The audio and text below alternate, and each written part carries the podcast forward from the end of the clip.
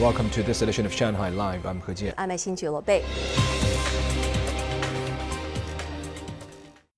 China launched its third aircraft carrier, the Fujian, in Shanghai today. The carrier, named after the province, was designed and built by China. The new carrier was put into the water at a launch ceremony this morning. Approved by the Central Military Commission, the Fujian was given the hull number 18. It's the country's first domestically made carrier that uses catapults. With a full load displacement of more than 80,000 tons, the carrier is equipped with electromagnetic catapults and arresting devices.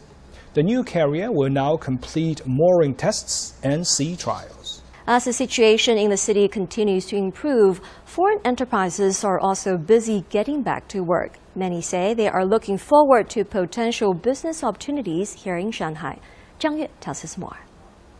All the production lines are back up and running at Shiseido's manufacturing facility in Pudong, one Japan's largest cosmetics firm. The factory was fully opened on June 1st, when the city lifted the lockdown. Nearly 80 of Shiseido stores and booths in Shanghai have fully reopened. The overall business environment in Shanghai is still quite good, even after the resurgence. This is why we decided to stay here to keep developing our business. During the recent resurgence, we continued with R&D and some new products have already been put into the market. Ford Motors' newly built design center in Yangpu district is also open. The company says the center is mainly used to create future products that cater to the demands of Chinese consumers, possibly leading to some new global trends. We have a lot of projects ongoing, and uh, we've got many more models that uh, the team are, are busy getting prepared for. Our commitment to China is still exactly the same. You know, we have a very uh, talented local work work design team here. Shanghai's economy has a high degree of outward orientation. Our main focus now is to help more enterprises pick up production and solve the difficulties that they meet during the resumption, such as logistics, transportation, personnel, funding, and customs clearance, so that the production can speed up. Data show that the nearly 60,000 foreign funded enterprises in Shanghai contribute more than a quarter of the city's gross domestic product, over a third of its tax revenue, and about two thirds of its foreign trade volume. Zhang Yue, Shanghai Live. U.S. President Joe Biden yesterday signed legislation to improve oversight of ocean shipping, which lawmakers say will help curb inflation and ease export backlogs. Sun Siqi has more.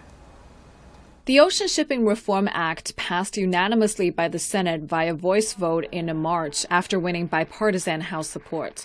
It empowers the Federal Maritime Commission to investigate late fees charged by carriers while prohibiting ocean carriers and marine terminals from refusing to fill available cargo space. Biden has also stressed that a concentration of corporate shipping power in the hands of a few large companies has led to higher shipping costs that hurt businesses and exacerbate problems with inflation.